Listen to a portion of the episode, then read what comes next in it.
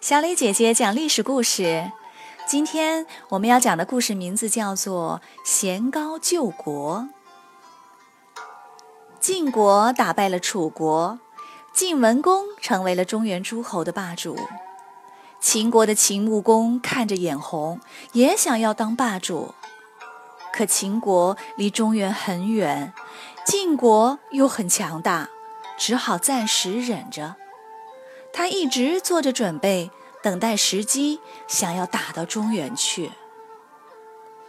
公元前六二八年，秦穆公觉得机会来了，召集大家开会。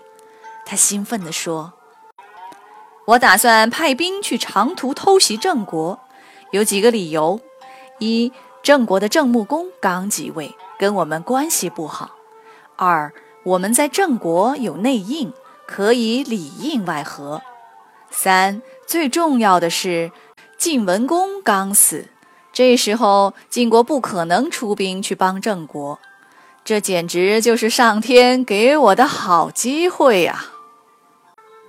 百里奚和简叔都极力反对，他们说：“郑国和晋国都刚死了国君，我们不去哀悼，反而趁火打劫，这是不仁义的。”再说，从秦国到郑国有一千多里地，怎么可能偷偷过去？人家还不知道呢。还有，即使打赢了，离得那么远，我们也不可能占领郑国的土地。可万一打输了，损失可不小。这种事还是不干为好。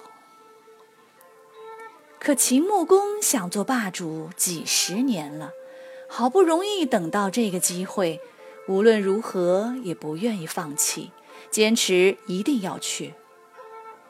他拜百里奚的儿子孟明视为大将，简叔的两个儿子为副将，率领三百辆兵车去攻打郑国。大军出发那天，百里奚和简叔前去送行。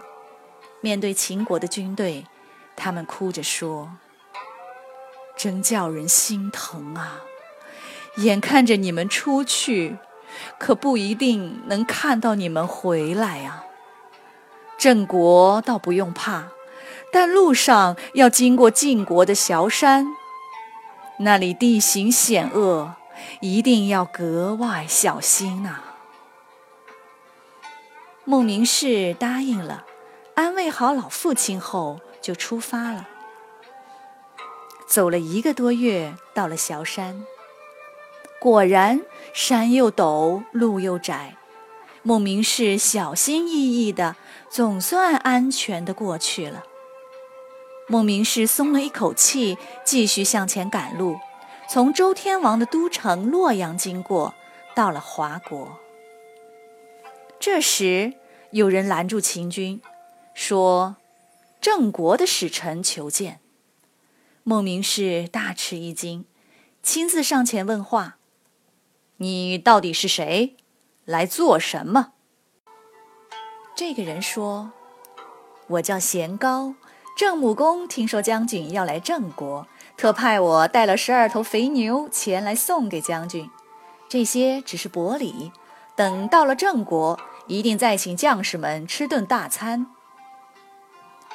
孟明视心想，原本打算是要偷偷摸摸的，趁郑国没准备，突然打进去。现在人家都派人来迎接了，肯定早就做好了准备。这样的话，这回郑国是不能去打了，白白跑了一千多里地。孟明视对贤高说：“你搞错了，我们不是要去郑国。”你回去吧。贤高把十二头肥牛留下，谢过孟明氏就回去了。孟明氏让大军停下，决定不去打郑国了，然后回过头来把华国给灭了，抢了不少东西，这样回去也算有个交代。孟明氏没想到，其实他上了贤高的大当。贤高的这个使臣根本就是冒充的，他只是郑国的一个牛贩子，这次赶了一群牛要去洛阳做买卖，半路上碰到一个从秦国来的老乡，两人一聊天就知道了秦国要来打郑国的消息。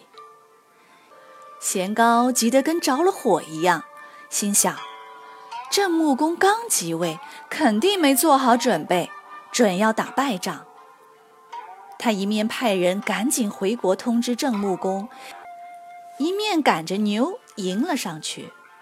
果然在华国就碰到了秦军，他便假装是郑国的使臣前来犒劳，打消了他们要打郑国的念头。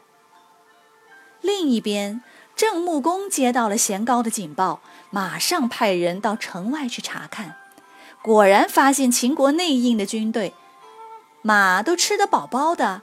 兵器磨得亮亮的，一副马上要打仗的样子。秦穆公戳穿了他们的计划，把他们吓得逃走了。多亏了聪明机智的贤高，郑国终于安全了。